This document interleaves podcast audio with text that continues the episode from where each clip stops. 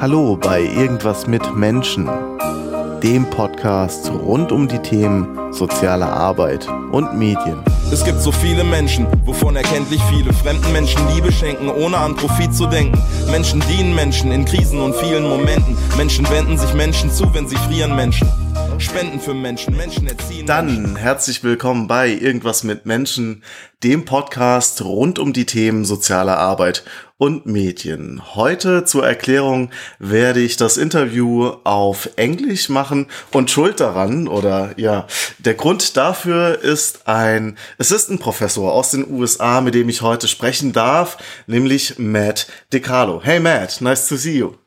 Hey, it's good to see you too. So, uh, how are you? I'm doing good. Yeah. Uh, you know, I can't complain.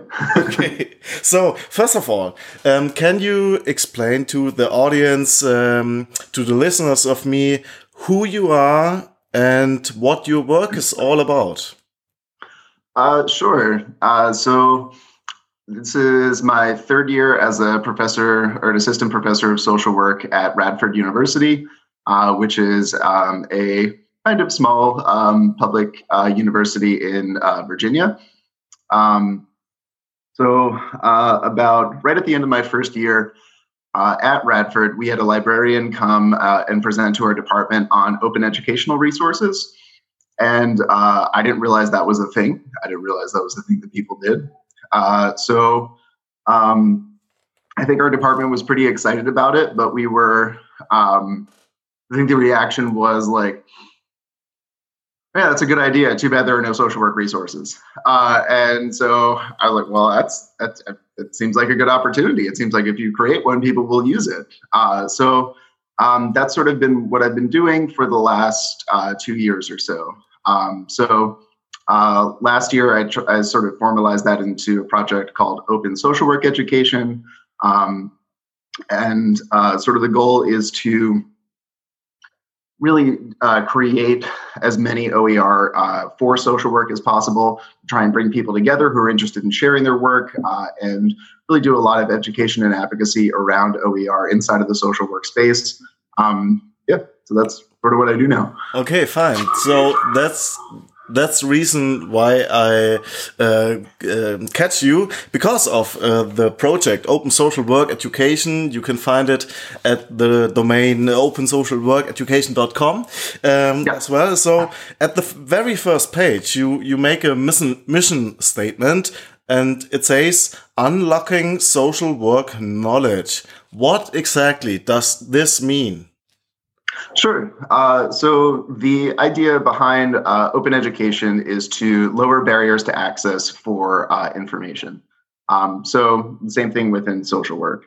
The idea is uh, to create free uh, educational resources um, that are more accessible to students. So um, a lot of the studies of access to uh, educational materials inside of higher education show that students either don't buy textbooks because they're too expensive or they wait until like the second or third week of class before they're like man i really need this book. I, i'm not going to pass this class if i don't buy this book.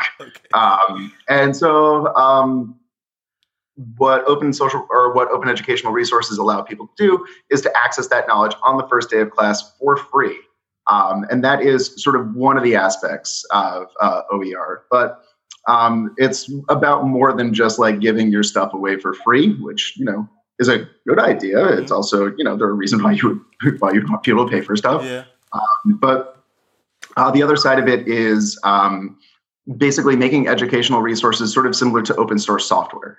Um, so much like you would have uh, an open source project where other people can build on your work, where you sort of share uh, via like something like GitHub. Um, like this is the software I did, and other people can sort of make um, clones of that and, and sort of build their own stuff. Why don't we do the same thing with educational resources? So, for example, like if you're a professor uh, and you are starting a new class, um, you probably, at least inside of the states, are going to use a textbook. I know that like inside of Europe that, that is maybe less of a thing. Um, people maybe have less of an appetite to buy a 150 like US dollar textbook Yeah. for every single class they are in. Uh, but oddly enough, that's sort of the system that we have uh, inside of the US. Um, so um, what we what open educational resources sort of allow you to do is uh, instead of like uh, getting a textbook, getting all the PowerPoints and slideshows and stuff that come from the publisher, um, you can, uh, and then you can sort of customize that stuff. All of the customization work sort of has to stay within your own class. So all the stuff that you do to sort of figure out how do I best teach this stuff. I mean, you can share it informally with colleagues, like a little bit, but you don't do. Um, it, it's really not. It's it's not all that it could be. Um, so what OER allows you to do is take that stuff that you've customized to your course and share it broadly and share it widely. So using a uh, Creative Commons license, you can just uh, stick that on your customization stuff and build something that other people can see, other people can review, other people can build off of. Uh, so for me, um, I had a $150 textbook in a research methods class, which is really stupid because research methods, like intro research methods, has not changed at all. Uh, I, I, could probably use a 40 year old textbook, and aside from the language being like kind of arcane, would it would work just fine. Yeah. Um, so we, um, I like adapted an open textbook from the open textbook library, uh, and then other people can um, create uh, ancillary or derivative materials, so they can create activities or videos, anything based on that stuff because it is openly licensed. Uh, they can access it for free, which is sort of important as well. Uh, and uh, I can collaborate with other people, and we can then share all of our sort of derivative stuff, um, basically openly as well. So it creates sort of a community of practice mm-hmm. around knowledge. It takes things from a very sort of um, for-profit, locked, closed system and creates a more open system that's founded on uh, more commons-based approaches. Okay, let me ask uh, very dumb questions. Uh, so you don't want to make money with your knowledge? I mean, I, if I could think of a way to make money, that would be cool. But like honestly, I don't think that I, I don't think there's. So let, let me back up. So there are OER companies that do make money. Um, basically, everybody has to figure out a way to to either do that or forego doing that.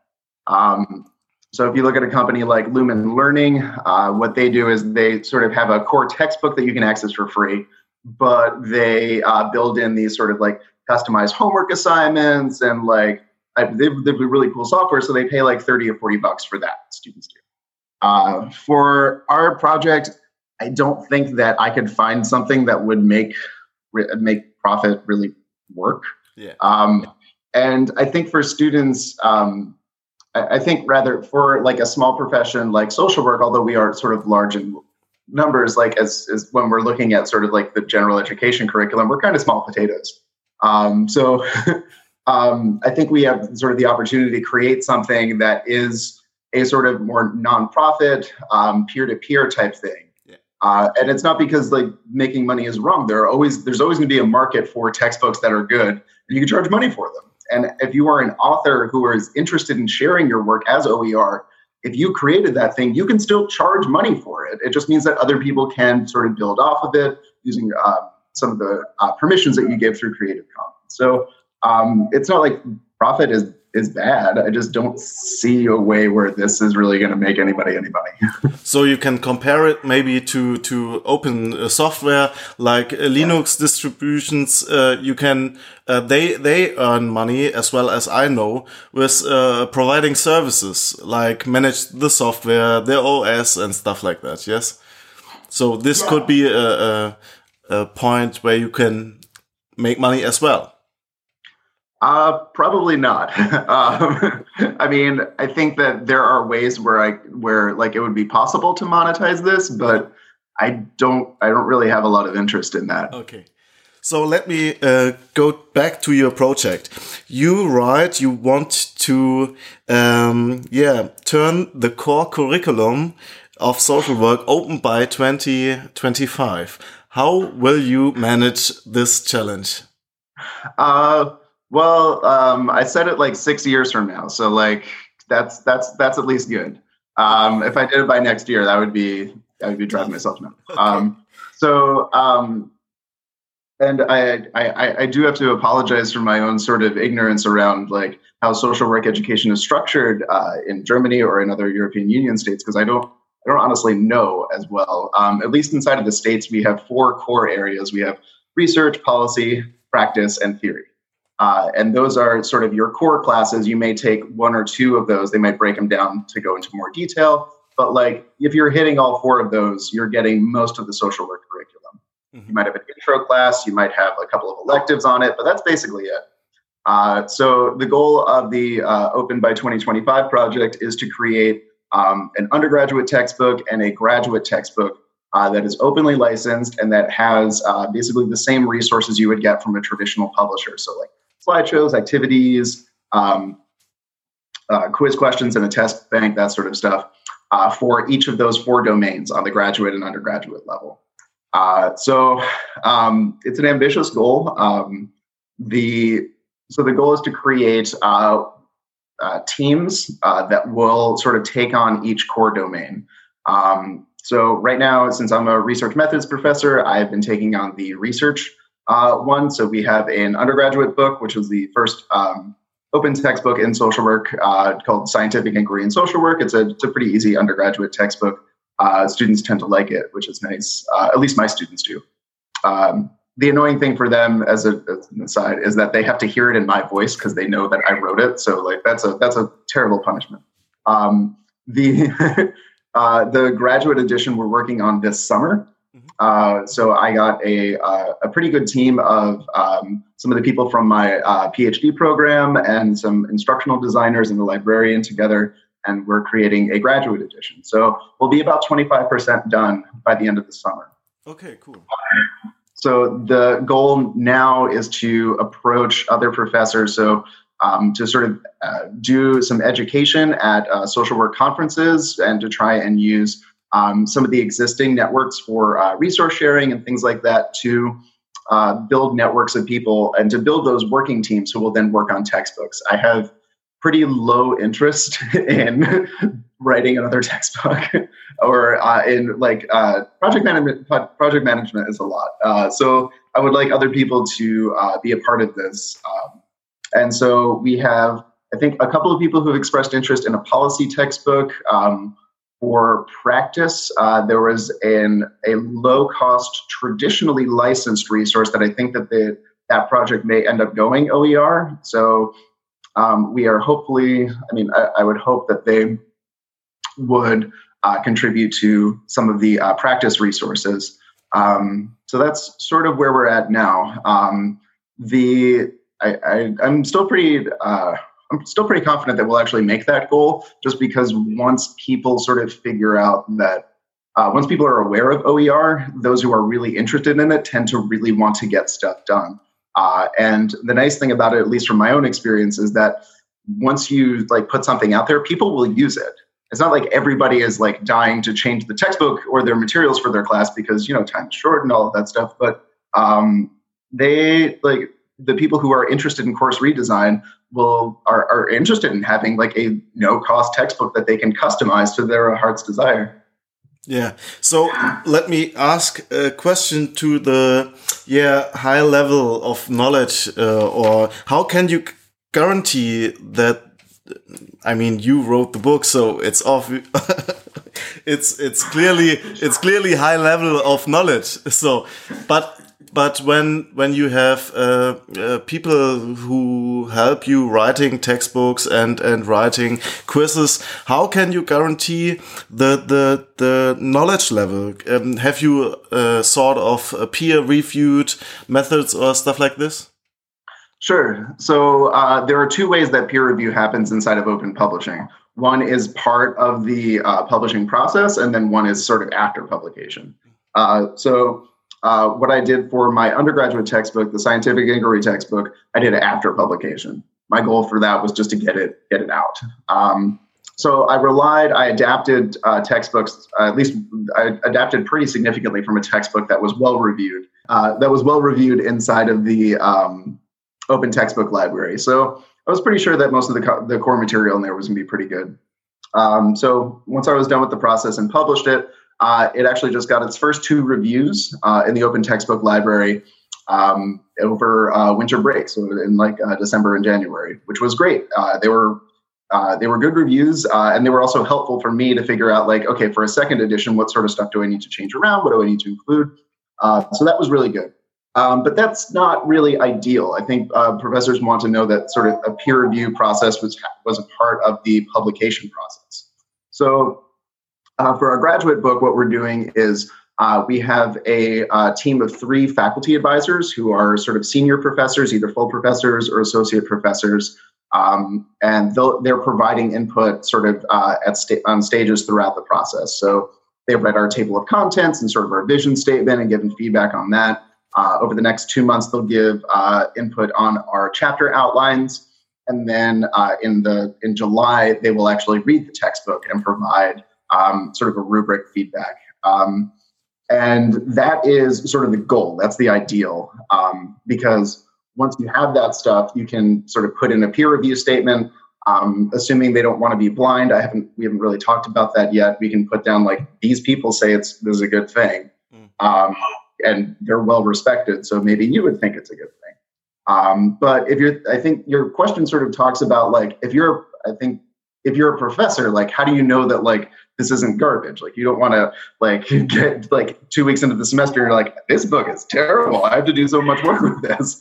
Um, I mean, I think for, for those decisions, like professors, um, professors have to do that anyway. Like, how do you determine whether you want to use this new article inside of your class? Because like we, we tweak stuff, but um, it, it's very boring to do the same thing over and over again. You always want to sort of make it better and learn from that stuff.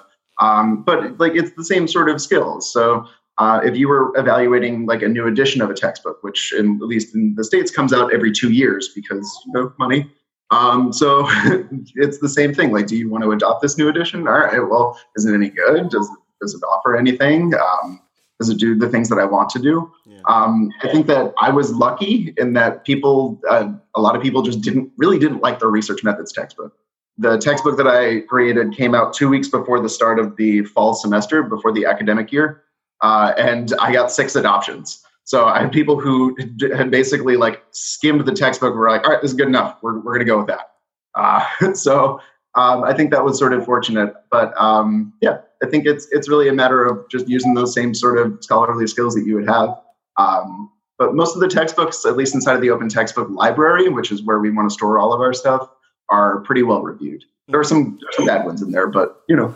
Cool so let's get back to the topic OER, um, open educational resources. So in preparation, uh, preparation for this interview, I've looked up at the International Federation of Social Work, and there's a global definition of social work. And especially there was a topic uh, uh, headlined with knowledge.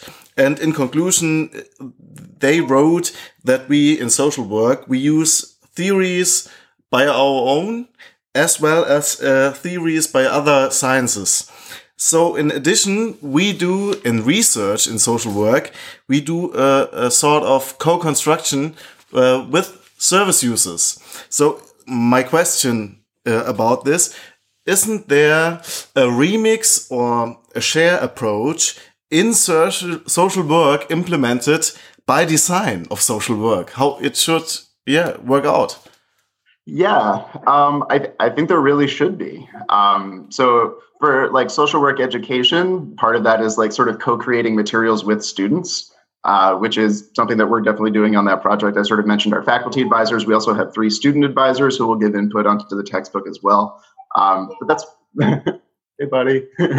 um, so that's more about that's my son. Um, so um, so that's that's sort of more about um, that's sort of more about like textbooks and stuff but like the actual like knowledge that we use inside of social work is supposed to be co-constructed with those uh, with target with client populations and stuff i think um, there is a lot of potential for open education uh, inside of the practice space um, there's a lot of potential for open science as well inside of the practice space so having program evaluations that are you know client involved but also that are shared openly uh, to the extent possible um, would be great. I think I don't know. Um, the most of the stuff that we teach though inside of social work research and theory, I think, is not that way. It is mostly received wisdom and the stuff that we were taught in class with maybe some tweaks that have come up. uh, at least in as much as I've experienced it, uh, like having gotten two degrees in social work. So, would you say um, open educational resources have sort of political message, a radical political message? Uh, I think they're really compatible with a radical political message. Um, I think that there there's there are ways to sort of approach OER that are very informed by a critical and radical perspective on social work and social work education. Um, I don't think that's necessarily the only way to do it. Uh, that OER can um, both be sort of a liberatory, um, like there's a, a, wonderful OER journal called Open Praxis. It is a it is a very critical and radical approach towards that stuff. Um, but um, I think that there is a much more sort of conservative and uh, incremental uh, way that OER works as well. So OER is not saying you should, uh, you know, put all of your textbooks, scan them, and put them on BitTorrent, and uh, everybody should just be able to download all of them, and everybody should learn how to use Sci-Hub. That's not that's not what this is. Yeah. Uh, that would be a more radical, sort of like burn the system down message. I think OER is a way to it, it's sort of identifying the the sort of damage that um, copyright maximalism has had on access to knowledge and the ability to interact with that knowledge and share it. Um, and creating a new system that doesn't have those issues, or at least addresses a lot of the issues with the old system. It's not like it's flawless, it's not, uh, but it is much, much better. Uh, so it's, I, I, think the, the message uh, is sort of informed by a uh, more like a, an understanding of uh, the commons and an understanding of public domain and shared knowledge that seems quite radical to our eye now. But I mean, it, that's only in the context of, at least inside of like the US context, where everything I write is immediately copyrighted. Yes. I don't have to register it with anybody. I don't have to do like every everything is is that, and it is copyrighted for a very very very long time. And the U.S. you know foists that upon the world through international treaties. So that's it, it, people who are sort of my age, unless we sort of think about this stuff or, or come, to, come to know it, and social workers don't have a lot of uh, inclination to understand copyright law because that's not a thing that happens to our clients very often. Um, then uh, it's something that we don't necessarily know, but it's something that we should know because it, it has to do with who has access to knowledge and who can create.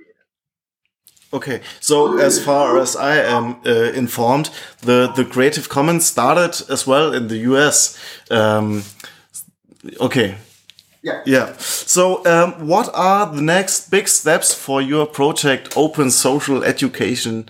Uh, no, Open Social Work Education. Yeah. What are yeah. the next big steps?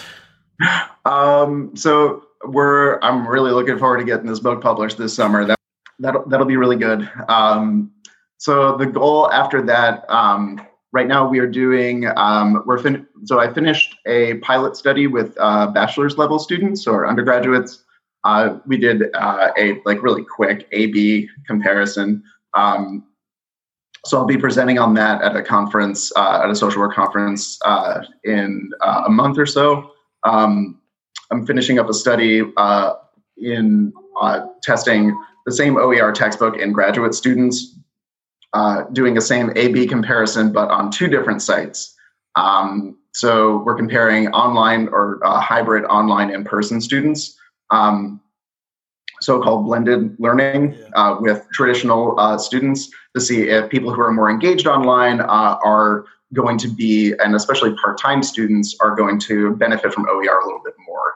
And our hypothesis is, yeah, they probably will because they're um, these are students who are usually not coming right out of undergraduate. They have families, they are working full time, so that you know the extra $150 they save on this textbook actually it means quite a bit. Um, so once those things finish up, um, the sort of goal is to hit the um, social work education conference circuit uh, and uh, sort of use the research uh, that we've done to uh, spread awareness of OER uh, and of the textbooks that we're creating and try and build new networks. Um, at those conferences, I'm hoping to sort of build in a lot of, uh, or at least a couple of events. So, um, uh, at the next conference, I'm hoping to do sort of like a luncheon, like a get to know you type of thing. Um, but my hope is for next academic year to build in uh, some more, you know, robust stuff. Uh, so the goal would be to have people who want to share their resources, to have a sort of like um, a I don't know what to call it, like a mixer where you would go and share uh, resources on a place like OER Commons or Merlot. Um, just to get sort of people used to that. And it's like a very low threshold um, play around in OER type of uh, activity. Um, other things you can do are um, like test bank jams. So where everybody sort of like gets together and writes a test bank for a thing, um, but does so inside of like a you know social and collegial uh, environment. Um, so that's those are some of the things that I'm hoping to do over the course of the next year. Um, so to hopefully capitalize on some of that research and go to conferences, uh, and then build in some open jam like stuff uh, that we can do. Uh, and then hopefully the last thing after that is to um, I'm working on a grant right now to do a large scale multi-site study of OER. So that same um, you know uh, I'm going to uh, professors from all over the country uh, implement, you know, just their normal traditional textbook and just measure their students uh, as a control condition, and then have them in another semester or simultaneously, just in a different classroom, um, implement an open textbook, and have them do sort of simultaneous or have them uh, sort of compare their students along final grades, uh, standardized measure of research knowledge, and some other scales that we've thrown in as well. Uh, that study will probably be the first study that um, includes uh, that addresses OER towards graduate students. Uh, so inside of the, there's no OER literature in social work. Um, I'm hoping to churn out a bunch this year because I have some good data on it. Um, but the broader OER literature is pretty pretty solid. Like we know OER at least achieves pretty much the same educational outcomes for much lower cost. But we that's mostly for general education classes. So like your Psych 100, your History 100, like the, the, the sort of simple classes um, the high enrollment classes. That's where sort of most of the money went because that's where if you're like a big foundation, that's the, your most bang for the buck. Um, but for graduate students, we don't know as much. I mean, it should be sort of the same, but like you know, we don't know. Uh, so the goal is to really be among the first studies, if not the first study that addresses that population. Um, so with that study, uh, I really want to have social workers who want to start working in open to have a pretty solid evidence base where that they can point to both within the discipline and be more aware of the uh, OER literature in general. Um, so that's uh, sort of what I hope to do. I'm also working as on an OER committee at my school uh, to try and spread adoption and just spread awareness. Uh, basically, I'm have to meet with a bunch of administrators I've never met before to uh, hopefully talk to them about OER, which may be a thing they don't really know about, and just give help. Hopefully, I can have them give permission to people who want to start working in this space. Um, so, just to do some policy change at, at uh, Radford, where I work. Yeah, cool. So, last question: um, Have you get some attention with your site and project in the US or at your university at Radford? Uh, so I don't know. Uh, uh, I, I think you might be the person. Uh, the, the, you're not the first person to take notice, but you might be the first person who has like a, a podcast uh, or who has an who has an audience uh, to took notice. Um, so I I was very happy. I checked our mailing list uh, when we had I think like 20 or 25 people on it. I was like, wow, people people are interested. I can I can email all of these people now. Uh, so I think, uh, I mean, I, I don't think anybody's really, I mean, I don't think anybody who might be considered a gatekeeper uh, has really taken notice. Um, but I, we, the textbook that I wrote is on uh, 11 campuses now, uh, which is great because it came out six months ago. Um, so that's kind of nice. Uh, and as a result of that process, people are generally more aware of the, the, the overall project uh, and can learn more about uh, open educational resources sort of through that stuff. I'm hoping to uh, use our sort of monthly mailing list as a way to expand, um, just just be able to interact with people. Um, the OER space is such a fun space to play in because everybody's super nice uh, and they all want to share their stuff and uh, like I, it, it, it, I think it would be exhausting for people to maybe try and to to uh, pull or to pay attention to so many different currents of information. So I hope that I'm able to sort of synthesize that stuff into here's what might be relevant to social work, uh, at least at this point. Okay. Um, so that's yeah, uh, yeah. I don't I don't know. Yeah, I think that's I, yeah. I don't think anybody is like anybody big has taken notice. okay, so I I hope the best for you and your project, uh, and uh, yeah, I'm excited to hear about uh, what's up next. And that was it. Uh, oh, wow, thanks. Quick interview with Matt DeCarlo, assistant professor from the US. Thank you, Matt. Having you as a guest, it was a pleasure. Oh, it was my pleasure. Thank you so much for doing this. Okay. So have a nice day. Bye. Bye.